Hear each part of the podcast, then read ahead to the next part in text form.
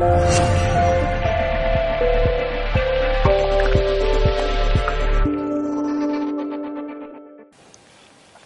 se me ocurre empezar con algo. Eh, si saben de las filosofías antiguas, hasta los griegos, había un templo, no me acuerdo qué templo era, donde decía, conócete a ti mismo conocerás a Dios o conocerás el universo. Elfos, muy bien, vaya, qué bueno. El oráculo, algo así, o no sé, o el templo. ¿Por qué, no? Porque conócete a ti mismo y conocerás el universo. Pues tiene que ver con lo que vamos a... La otra grabación, ¿no? Va a ver. Eh, se puede decir que conocimiento de uno mismo. Yo daba un curso que se llamaba Destino psicológico y destino existencial. Si nos conocemos a nosotros mismos en nuestra realidad psicológica y vivencial en nuestras memorias, podremos conocer nuestro destino existencial. Están ligados, ¿no? Pero más que nada, ese, ese, ese, ese curso, que no era mío, ¿de quién preguntan ustedes?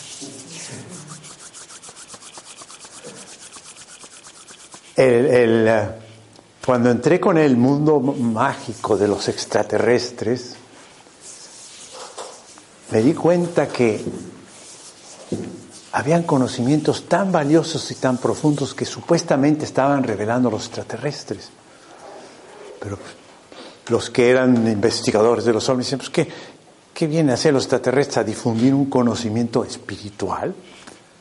O, o psicológico espiritual como el que, el que yo les daba pues no, no creían, ¿verdad? Eh, pero, pero para mí fue como el inicio de un camino espiritual profundo, la información de los extraterrestres, entre comillas. Una revelación de aquella otra realidad que ahora tomaba la máscara de extraterrestre. ¿no? Y bellísima toda esa información, me gustó tanto que que yo le dije a la contacto que lo repitiera el curso y me dijo, este, como al día siguiente, me dice, dicen los maestros que tú lo des. me ha gustado tanto, que había tomado yo muchas notas. Destino psicológico y destino existencial con información extraterrestre. Entonces, conocer nuestra realidad psicológica para conocer nuestro destino existencial. Hay un destino existencial trazado este, desde otros planos. Las intervenciones o del espíritu en nuestras vidas, diría eh, don Juan. Bueno, les voy a explicar a lo de don Juan primero y ahorita vemos, seguimos con lo Don Juan, para los que no saben, es el maestro de Carlos Castaneda. Don Juan le da un conocimiento a Carlos Castaneda que no sabemos hasta dónde llega ni cuánto abarca. Se describe en unos varios libros, cantidad de libros, ¿no? Y en cada libro hay variantes y, conocimientos nuevos y eh, porque ya los libros de don Juan, observados, los libros de Castaneda, observados desde esa visión eh, de investigadores de, los, de qué libros son esotéricos o revelados, encajan los libros de, de Castaneda como libros revelados. Ahorita me viene al ejemplo una obra que seguramente les gustó a muchos Juan Salvador, Gaviota, ¿se acuerdan? cómo nos llegó, ¿no? En nuestras épocas. Esa obra que pegó tanto mundialmente fue revelada toda y lo confiesa el que la hizo. Dice que de pronto le vino la, información, pa, pa, pa, pa, pa, pa, pa, pa, y rápidamente la, la llevó la máquina, ya quedó la primera parte. Pasaron meses, no me acuerdo si años, y de pronto dice, apareció la maldita gaviota otra vez y, y la segunda parte del libro, ¿no? Y, he hecho investigaciones de muchos autores, ¿no? Que, que, hablan, no, pues es que ese material no es mío. El del, uno de ellos era Jorge Luis Borges, muy honesto, dice, pues yo no sé, ¿dónde viene ese material? O sea, la inspiración la tienen los escritores, los artistas, ¿no? ¿Quién era un Mozart? Pues, ¿Cómo era posible que compusiera todo lo que componía un jovenazo allí? ¿no? Ahí la inspiración siempre ha existido, la revelación. Ahora, la revelación, ¿qué filtros? Es un estudio muy, muy complicado, pero bueno, rápidamente, ¿qué filtros cruza? Eh, ¿Qué tan directa es? Eh, eso es muy interesante, ¿no? Un Carl Jung, por ejemplo, ya se puede saber que tuvo inspiración y revelación y eh, eh, apareció, atravesó un filtro de una persona muy preparada, muy inteligente y con mucho conocimiento. Entonces, va combinada la revelación con mucho conocimiento. Igual, por ejemplo, el caso de Carlos de León, que tiene eh, seguramente revelación, bueno, todo indica que tiene revelación, pero además mucha información, mucho conocimiento y mucha genialidad mental, ¿no? Como, como lo tiene Jung. Entonces eso pues hace una cosa extraordinaria, ¿no? Cuando hay esa, combinación, ¿no? Bueno, pero la revelación extraterrestre se da a través de personas sencillas. La señora que lo dio, la señora Marla, pues una persona que eh, con cierta cultura, preparación universitaria y todo eso, pero para que diera esas informaciones, ah, gracias, amable. Este, se necesitaba pues un portento de personalidad. Y una señora de nueve hijos y, y sin embargo daba esa información. Y él misma decía, para que no la fueran a idolatrar a ella, dice, yo soy la primera que recibo, la única diferencia entre ustedes y yo es que soy el primero que la recibo. ¿no? Bueno, entonces eso tiene que ver con lo de la vez pasada. Este, y eh, aquí lo pongo, ¿no? Mientras. Eh, entonces, mm, ya es un conocimiento profundo, con muchos significados, en fin, ¿no? Eh, toda esta explicación relacionada con el tema que tratábamos, y hay que ver que el destino psicológico y existencial se confunden, se mezclan, y, pero más específicamente el destino existencial está en aquellos momentos memorables de nuestra vida. Ah, quedé hacer un paréntesis para decir que Don Juan, los libros, ya por ahí iba, ¿verdad? Es que se me olvida, incluso se me olvidaron cosas. Ahorita quiero cosas que se me olvidaron la vez pasada, si me lo recuerdan. Este, eh, entonces se puede ver las características de los libros de, Castaneda como una revelación a través de una persona muy inteligente, como filtro, como era Carlos como es, puede ser que sea todavía Carlos Castaneda, el que vive, que vive, ¿no? Entonces, eh, eh, ese, ese, este, esas revelaciones para nuestros tiempos, revelaciones modernas, hay que estar atento de, de nuevas revelaciones que hay. Surgen, surgen, hay muchas, muchas cosas que están surgiendo en nuestro tiempo. Y analizamos el impacto que han tenido. Cuando el impacto es muy grande, eh, eh, la revelación es muy importante. Entonces, el impacto de los libros de Castaneda son millones y millones y millones, están traducidos a quién sé cuántos idiomas. Eso es una revelación importante, que hay que tenerla muy en cuenta y más vale buscarla, ¿no? Eh, entonces, y don Juan, que ya, bueno, he hecho esa aclaración en el, le, llamamos una mitología también, ¿no? Eh, donde en la mitología no se sabe eh, si lo que dice el libro exactamente es lo que ocurrió de don Juan. Como tampoco puedo asegurar que lo que dice la Biblia es exactamente lo que ocurrió con Jesucristo, ni tampoco de Buda. Exactamente no podemos saberlo. Podemos encontrar incluso contradicciones si queremos verlo puramente racionalmente. Entonces, ¿no? Es, es otra idea que, que hay que tener cuidado en tomar las cosas literalmente, como les decía, ¿no? Entonces, nos habla don Juan de esos momentos memorables. Es importante localizarlos en nuestra vida porque ahí están, usa también otra palabra, las insinuaciones del Espíritu, ¿no? Las insinuaciones. Cómo se insinúa discretamente en nuestras vidas. Nos puede dar hasta miedo, pero así está. Y ustedes pueden, pueden ver ciclos de nuestra vida. De tal manera que viene la polaridad a, cuestionarse. ¿Qué tanto hay de libre albedrío y qué tanto de destino? Ese es el gran desafío que tenemos que saber. Pero en la plática pasada no, empecé a decirles algo, pero no terminé. Yo creo que sí debo decírselos. Dije, a lo mejor no se tengo que decir, pero uno de los pasos que se tienen que dar al final es volver al principio, lo decía, ¿no?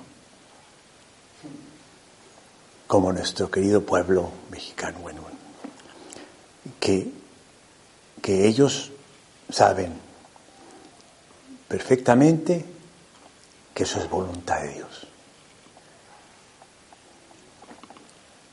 Podrían exagerar un poco, pero intuyen voluntad de Dios. No, que hay que hacer, no, voluntad de Dios.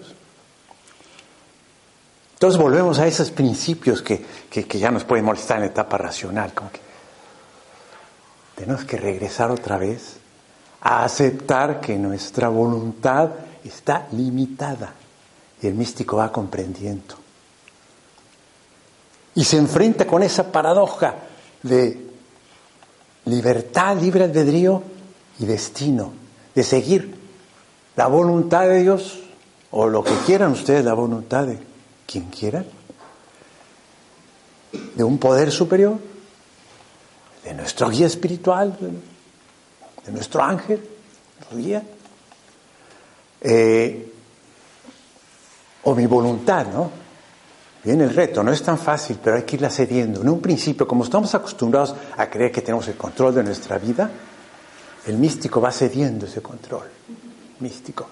El camino de Don Juan entra dentro de ese, de ese nivel de conciencia místico. Es muy fuerte el, camino de Don Juan, el camino del guerrero se llama.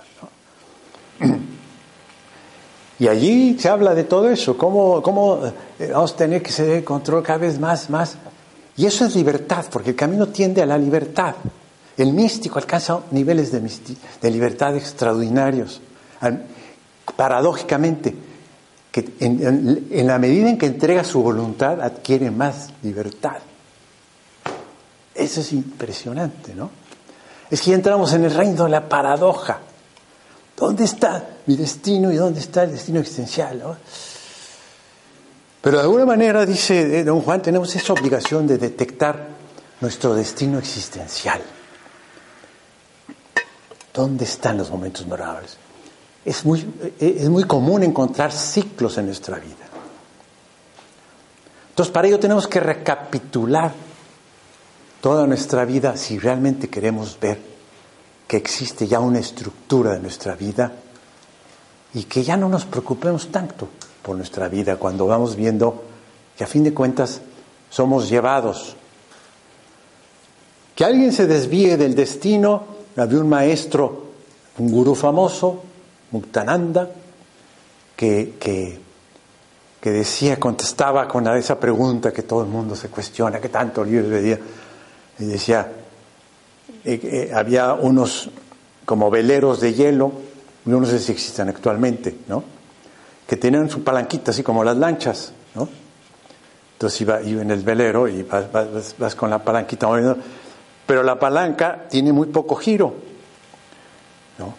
Entonces, decía eh, que, eh, que, sí, podríamos desviarnos de nuestro destino o modificarlo, pero lentamente, de lo que targa, moviendo la palanca, que da todo el giro, ¿no? Bueno, es un tema eh, difícil, difícil de, hablar. Y no nos, nos pasaríamos horas discutiendo. Pero el místico sabe y va cediendo su voluntad. Ahora, bueno, eh, ¿cómo ceder nuestra voluntad en, en la visión de don Juan?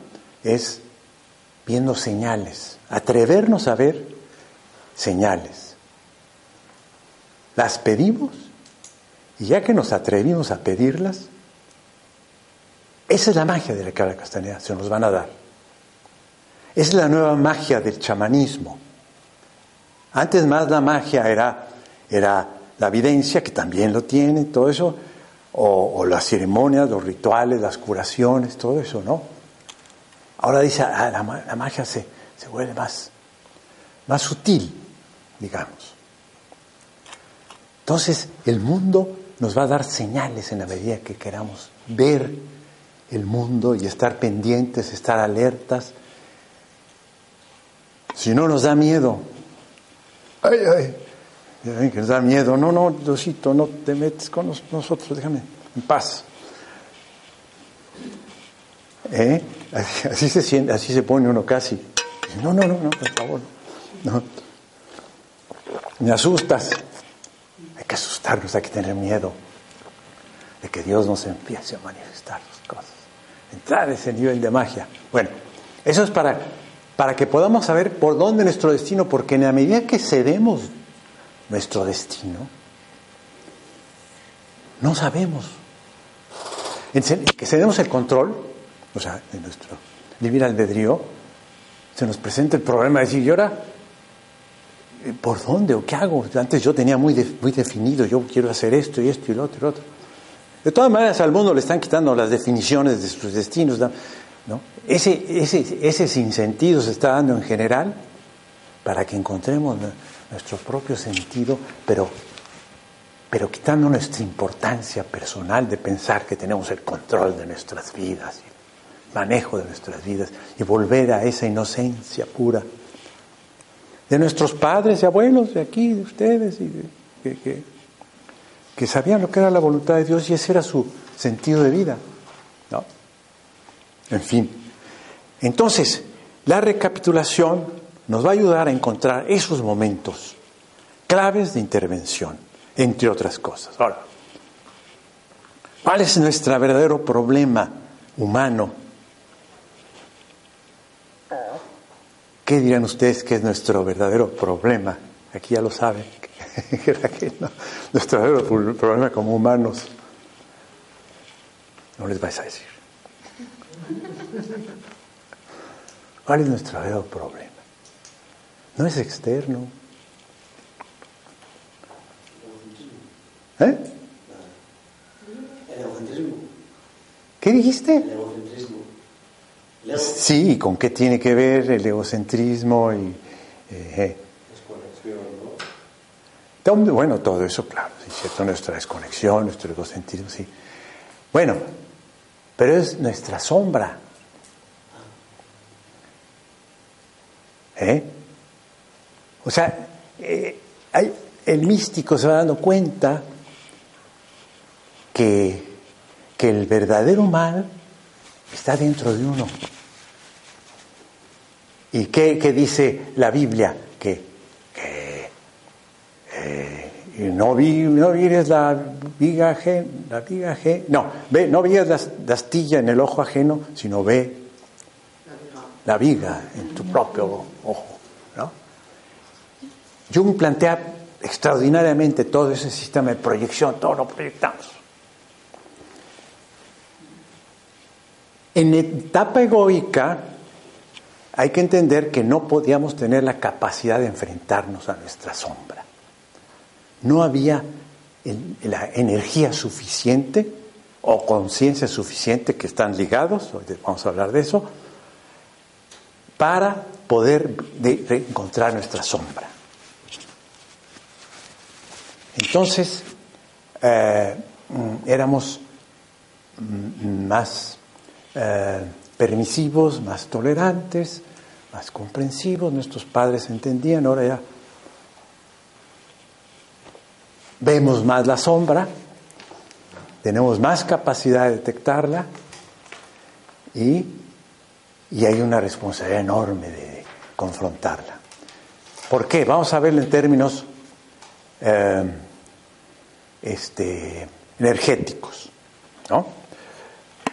Eh, la energía, todo es energía y, la,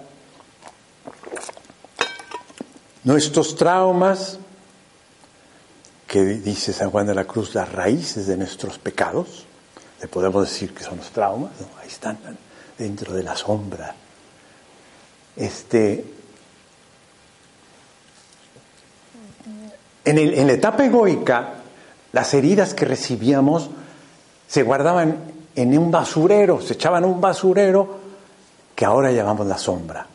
Esas heridas, para que no estropearan nuestro desarrollo como seres humanos en esa etapa egoica, eh, eh, se bloqueaban, existía ese mecanismo de defensa y de protección de nosotros mismos para poder desarrollar nuestra razón y nuestro espíritu. ¿no? Y la, mm, eh, también se bloqueó el cuerpo. Es que ese tema lo traté en la anterior, pero no con ustedes, ¿verdad? No, eh. por eso quiero ir como rápido. Las campanas, una señal. Puede ser, puede ser algo, algo. Este, ahora hace mucho calor, no sé, o yo lo estoy sintiendo. A lo mejor abrí un poco, no sé, si quieren, pero no, como quieran. Eh, siente personal, donde están todas nuestras heridas y nuestros traumas, tenía que bloquearse para que no estorbara nuestro proceso en la etapa egoica. Desde la etapa, todas las etapas anteriores, ¿no? No solo la etapa egoica, la etapa emocional, la etapa. ¿eh? Igual toda la, la, la emocionalidad del cuerpo, eh, todos los impulsos instintivos tenían que recibir un cierto control y entonces teníamos que cortar el cuerpo, separarnos, sobre todo en Occidente. Y nos separamos bastante en nuestro cuerpo sin dejar de haber pasiones y instintos, pero ya hubo más posibilidad de manejarlos a través de la razón. Bueno, pues ahora vamos de regreso en evolución hacia la inocencia. El niño, el bebé, tiene integrado todo, ¿no? Su cuerpo, su mente, su espíritu, todavía no hay sombra, se va a conformar la sombra. Tenemos que regresar a esa, pureza, ¿no? Eh, y eh, me voy un poco rápido esto porque, eh, no más para, ubicar que la, la razón tuvo que desarrollarse sin la sombra y sin el cuerpo. Ahora es al contrario, tenemos que integrar el cuerpo. Suena raro sin el cuerpo, pero lo tenemos bastante cortados en Occidente. No, no, no le ponemos atención. Ahora los jóvenes que vienen con otra conciencia ya se preocupan más por el ejercicio y, eso y lo otro, ¿no? Y las artes marciales. Eh, porque ya, ya saben que hay que integrarlo. Y nosotros lo tenemos bastante desintegrado, despreciado por todo lo que implicaba el motivo de pecado y todas esas cosas que tuvieron su función y su razón de ser en esa etapa egoica. No hay que criticar las etapas de conciencia, donde pueden estar todavía mucha gente. Bueno, entonces, ¿qué función tiene la recapitulación? Vamos a recuperar todo lo que hay en ese basurero, donde hemos echado todo aquello que nos ha herido, que nos ha lastimado, que no eh, todo lo que llamamos traumas y complejos, ahí está dentro del basurero.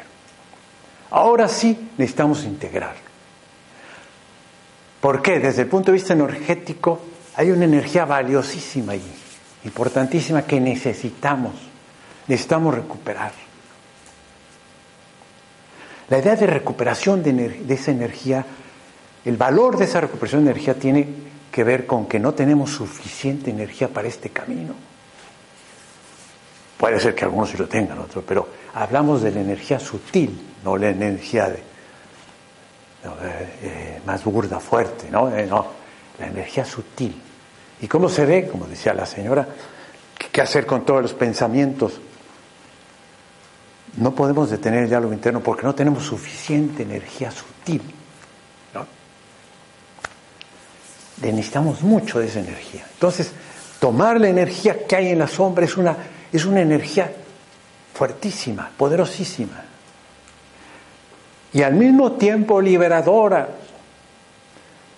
Quizás lo de energía ni nos damos mucha cuenta, pero la libertad que significa enfrentarnos a la sombra. No es una psicoterapia, específicamente, porque no se trata de interpretar, ¿no?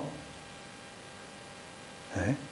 Decían en, una broma, don Juan, este, no, Castaneda lo decía, eh, eh, le decía a alguien, no, ve, pero, pero si vas a un psiquiatra vas a acabar interpretando y te, va a dar, te vas a dar cuenta que el psiquiatra te va, te va a hacer ver que eres el mismo idiota de siempre y seguirás siendo igual, ¿no?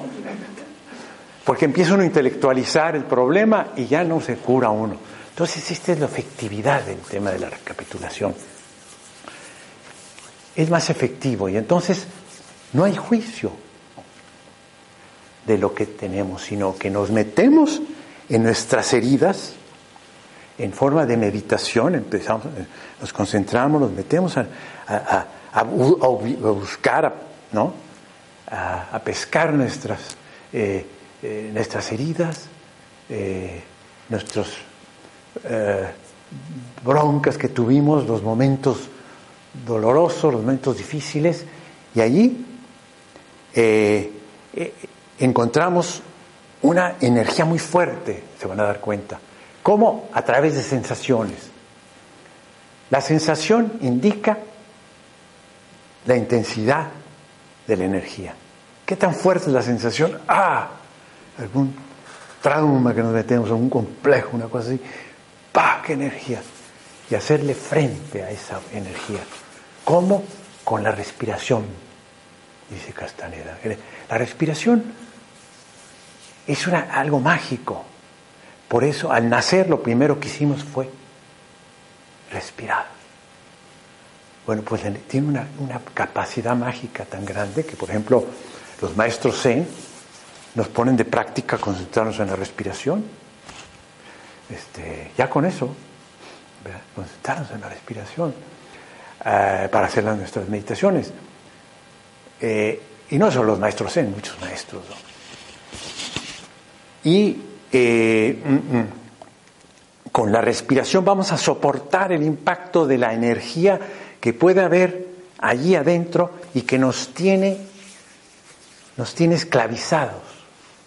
Esa energía está todo el tiempo operante, ya, ya quiere salir, ya, entonces empieza a manifestarse, empieza a manifestarse lo primero que está pasando es que estamos proyectando.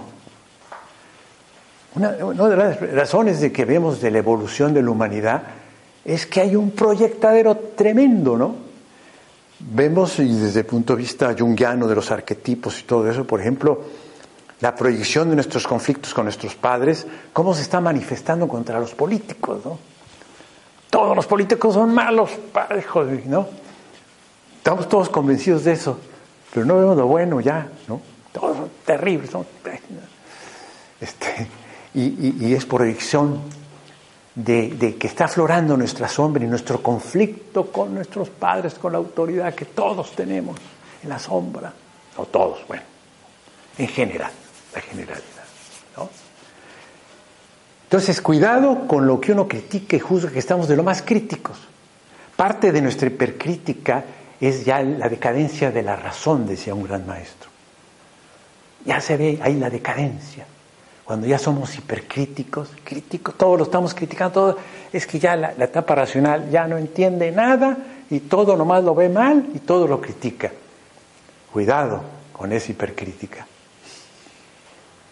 Estamos proyectando algo de nosotros mismos y, este, y no que no queremos ver. Todo eso lo tenemos. ¿Y cómo esto? ¿Qué horrible? ¿Qué está pasando? Tienes parte de eso. Un porcentaje. De alguna manera estás cooperando con el mal del mundo. Hay algo ahí. Un granito de arena tú estás cooperando en ese mal. que hay una guerra en Siria terrible, un conflicto, algo estamos cooperando ahí. Son como tumores, decía un maestro, eh, Hitler, eh, Mussolini, no sé cuántos nombres daba ahí, de gente así que eran arquetipos del mal, ¿no? Esas gentes de alguna manera eran como tumores que salen. Y en ese tumor no somos inocentes, todos estamos cooperando con ese tumor. Entonces, vean los movimientos malos, terribles, terroristas, ahí está. ¿no? Pues verlo en nosotros, curarlo en nosotros y cooperamos a que, que se corrija ese mal. En la medida que corrijamos nuestra sombra, vamos, vamos a hacer que mejore el mundo. Una pregunta, ¿y si, si lo que solo corriges haciendo lo mismo que ellos, que es matarlos? Habla que despacio porque soy mexicano, muy torpe para el español. Ah, vale, vale. Pero, a ver, que si le pasa lo mismo a ellos, si se le paga con la misma moneda, en plan, ojo, por ellos hacen eso y, y otros, yo no. Pues si los matan, ¿se estaría mal?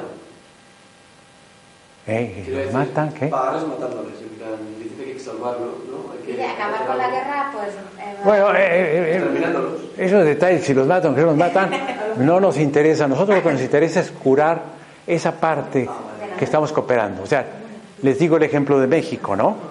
Cuando analizamos, eh, en sí nuestro pueblo, la verdad, la verdad, es bastante noble, bastante bueno, aunque los periódicos digan otra cosa. Pero ah, se compensa, eh, eh, hay una compensación. El mal y el bien se compensan siempre. Hay una compensación a través de, de, de, los narcos, por ejemplo, el movimiento de los narcos, de la criminalidad. Los Z todo eso. Los Z, sí, aunque son de, Centroamérica, pero no, tenemos unos narcos sensacionales en México. no sabes, qué, qué maravilla. Bueno, todo eso y los crímenes, todo eso son movimientos compensadores también. Y todos los mexicanos estamos cooperando, somos un granito de arena con esos narcos. Todos tenemos algo de narcos, por decirlo así. En fin, esa es una teoría, pero, pero el hecho es que una de las cosas que no traté la, la plática pasada, un paréntesis, sabemos ahí, eh, no quiero perder, estamos hablando del mal, de la sombra, cómo cooperamos. Los científicos modernos, si ustedes leen a Einstein, a Max Planck, a Schrödinger, a Heisenberg, todos los grandes que crearon, a Pauli del que les mencioné, a todos ellos, van a entender todo esto. Ellos entienden, estamos todos vinculados entre sí. A través del estudio, de la investigación de la materia, están hablando de las tesis de los místicos. De pronto ellos empiezan a comprobar cómo esto, ellos primero vieron en, la materia, descubrieron cosas maravillosas, después ya se, dicen, mira, eh, todo eso aparece en el budismo, en el hinduismo, en el cristianismo místico, todo eso, todo lo que ellos han descubierto. Fantástico, y todos estamos interrelacionados de una manera misteriosa. Por eso les digo, son los modernos místicos. Ellos están descubriendo que hay un orden subyacente en la realidad. A pesar del caos que vemos y todo eso, hay un orden. ¿Cómo es eso? Un orden del caos. Ellos lo saben. El universo sigue avanzando, evolucionando y, y, es un todo en sí, donde todos estamos conectados con todos. Eso ven los místicos. Ahora ya lo ven los, científicos. Se vuelven gentes muy religiosas, por supuesto.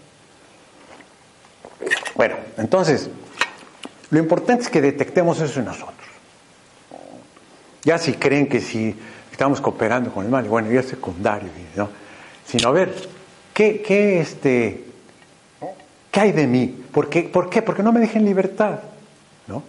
Constantemente surgirán sensaciones, malestares de, esas, esos traumas que traigo, de esos recuerdos, ¿no? También lo positivo, de aquellos momentos gozosos y todo eso, se quedaron como apego. Y entonces uno quiere volver a vivir aquello, está la nostalgia de aquello. Tampoco nos dejen libertad, ¿no? Desde el punto de vista de la libertad personal. Entonces, esta es una gran oportunidad, pero cuesta mucho trabajo, hay mucha resistencia porque es natural. Estamos equipados con una resistencia para la sombra brutal. Ese es nuestro verdadero enemigo, ¿no? la resistencia para verla. Entonces estamos todo un entrenamiento. Pero solo cuando, vemos algo que no nos gusta en nosotros, con solo verlo ya desaparece. Empieza a, según como lo veas. ¿En qué porcentaje lo viste? Un juicio, Exacto. bueno, sí. pues entonces, entonces ya que, que pierde su fuerza. No, eh, va perdiendo su- eh, la fuerza, es decir, empiezas a transmutar esa energía, vamos a decirlo así, ¿no? Como dice Carlos de León, en la medida en que, que tú observas realmente algo tuyo. Lo transmutas, ¿no? Que te detienes y en lugar de echar la culpa al otro, tras, eh, eh, eh, rum, y logras verlo. ¿En qué porcentaje lo viste? La verdad es que siempre vemos en porcentajes menores, menores. Por eso hay, vuelve a presentarse, vuelve a presentarse. Y decía eh, Castaneda, si no vas por tus fantasmas, después vendrán tus fantasmas por ti. Son nuestros fantasmas que tenemos. Conforme vamos evolucionando, van a aparecer más todas nuestras problemáticas que están en el basurero. ¿Verdad? Eh, necesitamos, ¿verdad? necesitamos este, estar alertas y atentos cuando estamos juzgando algo. Y hay cosas que dicen, pero ¿cómo? Si esto está fatal, esto está muy mal, ¿no? Este, este pobre está muy mal. Cuidado. Cuidado, quién sabe que te puede estar proyectando y ves a la otra persona y está muy bien. Dices, pues, ¿qué, qué pasó? Eh, Y entonces, ¿cómo lo corriges? ¿O es que no hay que corregirlo? Bueno, por eso te digo, es una energía poderosísima lo que hay ahí en el subconsciente. Entonces, tienes que verlo, no es cosa de corregirlo, sino el tener el valor de verlo y la técnica que te da don Juan es extraordinaria. De, dicen que es la técnica más importante de toda la tradición de ellos, de tradición de miles de años, ¿eh? no solo de dos mil años más, viene esa tradición, de eso dicen. Este, es inhalar y exhalar aquella energía, tener el valor de enfrentarla, la energía de esa emoción, sacarla y vivirla, ver las imágenes para, para producirla más, para, para generarla más, tratar de ver las imágenes de ese momento doloroso y poco a poco se va revelando según te permita tu mecanismo de protección. Tienes un mecanismo instintivo de protección que a lo mejor no vas a aguantar el asunto, ¿no? Y conforme vas teniendo más conciencia y más energía, vas a tener más capacidad de confrontar aquello y ser más libre. Ser más libre.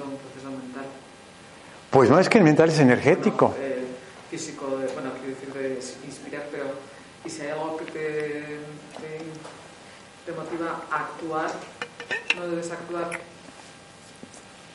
Como que te motiva a actuar. Sé si, si, si puedes evitar que vaya a ocurrir algo malo. Ah, sí, bueno, también, es decir. Bueno, quiero decir, además de... Exacto. de lo- Ah, claro, si tú ves que alguien está haciendo un mal, en este nivel de realidad, tienes que enfrentarlo y a lo mejor sí lo está haciendo mal, pero ¿qué tanto estás proyectando tú? ¿Qué tanto odio tienes contra esa persona que, en fin, te, ¿no? Eh, eh, te voy a ver proyección y al mismo tiempo pues, puede ser una persona que está haciendo daño? Bueno, claro, claro. Pero eh, es nuestra, buscar nuestra, tenemos que resolver nuestra responsabilidad. Respecto a eso que estás preguntando, por ejemplo, ¿Qué ocurría con la confesión que tan poco interés le damos, tan poca importancia le hemos dado en nuestras vidas? No sé, a lo mejor había gente que sí se, se confesaban, ¿no? Seguido. O siguen confesándose. ¿Qué pasa ante la confesión? Ahí te tienes que abrir y ver tu sombra plenamente, porque no puedes engañar a Dios. Es decir, creyendo que realmente Dios va a estar allí a través del sacerdote. Allí veías en un gran porcentaje. Por eso es un sacramento de gracia. Entonces salías de la confesión aliviado, que en el fondo lleno de energía, recuperaste toda esa energía. Es, un ejemplo muy claro de cuando logras ver casi al 100%, porque también hasta en eso se engañaba uno. Iba allí, de repente, pues sí, no, no dije todo, lo digo a medias. Y, Oye, te está escuchando ahí arriba, no te puedes engañarlo, pero ahí tienen eh, ese eh, momento en que sí puedes ver bastante y así, poco a poco, vas viendo más y más y te atreves a ver más. Casi siempre nos estamos engañando, casi siempre defendiéndonos de la sombra. Es natural. Y en la medida que vamos tomando esa energía, tenemos más energía para nuestro camino, más energía para silenciar nuestra mente, más libertad de acción. Ay, por fin me quité ese peso constantemente, que lo tenía allí, esa presión, ese complejo, esa problemática, ¿no? ¿Eh? Es una libertad hermosa. Si logras verlo, ¡pum! De repente te sientes libre y, lleno de energía. Pero cuesta mucho trabajo. Pero por lo menos traten de hacerlo en momentos de emergencia. O sea, en momentos de emergencia que están sintiéndose muy mal, inhalen, exhalen esa energía. Está aquí una fuerte. En todos son emociones, sensaciones. Que les llegue una sensación, una emoción tremenda, inhálenla y exhálenla. Verán que, les funciona. Pero enfréntese con valor. Ahí está esa energía, esa molestia, ese dolor, esa cosa terrible. No, no, no hay que evadirlo. Qué, qué buena oportunidad. Qué, ¿no? qué bueno que esa persona me causó esa horrible sensación, esa agresión, esa humillación. Por eso los místicos pues, piden eso casi, ¿no? Más vale, de que te digo igual, honra que deshonra. En el momento que hay una deshonra y, se le entregas a Dios, es una forma que lo hacían los, los místicos del pasado, ¿no? Es igual. Ahora, ahora nosotros nos enfrentamos ya más científicamente, entre comillas, con esa energía de, de que nos deshonraron, nos humillaron, nos ofendieron, ¿no? Y no te defiendas mejor. Si tienes que defenderte, bueno, ni modo, ¿hasta dónde? Pero qué sensación te produjo, ¿no? El día que me asaltaron, no hace poco, uh, hacía mucho que, pues, nunca me habían asaltado, ya ni me acuerdo. Este, claro, protesté, este, llamé a los cuidadores ahí del almacén y todo eso, trataron de saltarme, pero qué buen material me dieron para, ¿no? Pero tuve que, decir y avisar y todo eso, y hablé a la policía y les dije qué había pasado, que en esa esquina y quién había sido. Y, hablé incluso con uno de los cómplices allí que lo caché, en fin, bueno. Pero qué sensación, qué trabajo, ¿no? O el día que me caí allí en plena calle de Madrid, ¡ah! ¡Qué terrible! ¡Cuántas sensaciones y todo eso! Tuve que trabajar en la noche y el día siguiente todo eso para ver qué material ahí sale, qué, sale. Eso es lo importante. Pero también, bueno, no se defiende hasta dónde, ¿no? Y lo que me ocasionó esa persona es un desgraciado. No, cuidado, cuidado. Está bien, defiende, defiende hasta cierto punto y qué sensaciones te están ayudando a sacar tu sombra. Me ofendió, me hirió, Inhalen y exhalen esa energía y verán qué libertad. Es un algo práctico, sencillo de decir, pero muy difícil de hacer. Inmediatamente viene la reacción y la respuesta. Natural. No, no es que estemos mal, es que es natural, ese es nuestro equipo instintivo de supervivencia. Nuestra existencia. Estamos en esa lucha contra nuestras resistencias. ¿eh? Le llama don Juan lo desconocido que nadie quiere conocer. En este camino vamos hacia lo desconocido, pero es eso, eso que tenemos allí, no, nadie lo quiere conocer. Entonces se dan cuenta de esos, entre otros beneficios, cómo nos va a curar de nuestros complejos, de nuestros problemas, y cómo nos va a dar energía, y cómo nos va a permitir ubicar nuestras vidas, el sentido que han tenido nuestras vidas, ubicar las intervenciones del Espíritu. Para eso nos pide que hagamos, para ayudarnos en esa recapitulación, que hagamos nuestro diario de, nuestra vida, que escribamos. A ver, ¿qué pasó? ¿Cuáles son los eventos fuertes? Este, en tal edad y todo eso, traten de recordarlo. y pidan ayuda si se atreven. Ahí es donde hay que pedir la ayuda, que ya le hemos perdido, ya creemos que, que no nos van a ayudar, pero necesitamos de la gracia para enfrentarnos a algo tan tremendo como es el mal, el mal que está en nosotros, los demonios que están dentro de nosotros. Ese es eh, el sentido. Más energía irán teniendo, más capacidad de meditar, de ir al silencio, al vacío, que es clave para entrar en la etapa mística. Ustedes lo saben, por eso esta meditación, ¿eh? para poder contemplar lo que llama don Juan el ver. Necesitamos energía para ver. ¿Qué es el ver? Me muevo y entonces tienes que estar moviendo la cámara, ¿verdad? Bueno. Este, mira, me voy a ubicar como por aquí que veo allí. Procuraré no moverme de aquí. Entonces también, ¿verdad? Este, el ver, ¿qué, qué, qué, es el ver? Es, es la contemplación. ¿Qué, ¿Qué, alcanzan los místicos? Ese nivel de contemplación donde empiezan a ver en el mundo belleza, sentido. En ese conjunto de, de gentes que van en la calle y todo eso, hay un sentido. ¿Por qué? Me llega que hay un sentido. Que hay un orden. ¿No? Que hay un orden, que hay bondad en el mundo que hay grandeza, ¿no? que hay dolor también, pero que hay grandeza en ese dolor, en fin. Ese es el ver que se da a través de mantenerse en un estado de, conciencia más elevado, en un estado mm, de conciencia que alcanzamos en la meditación, lograrlo en la vida diaria, lo que propone don Juan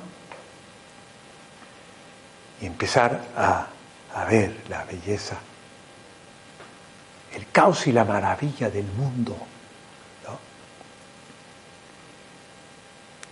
Y no nomás lo negativo del mundo y todo eso que, está ganando, está ganando el diablo. Vemos el mal del mundo nomás. Y para eso necesitamos energía.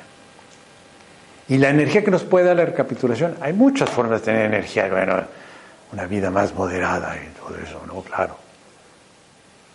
Eh, eh, la misma, necesitamos energía para silenciar nuestra mente, para entrar al silencio interno, la máxima aspiración de los místicos, el silencio interno. Qué difícil. Eso, lograr, en la medida que nos esforzamos, ponemos de nuestra parte, entrar en ese silencio, en ese vacío, tenemos más energía y así hay un biofeedback, una retroalimentación. Y tomar energía de esas fuentes maravillosas que están en mi inconsciente, ¿no?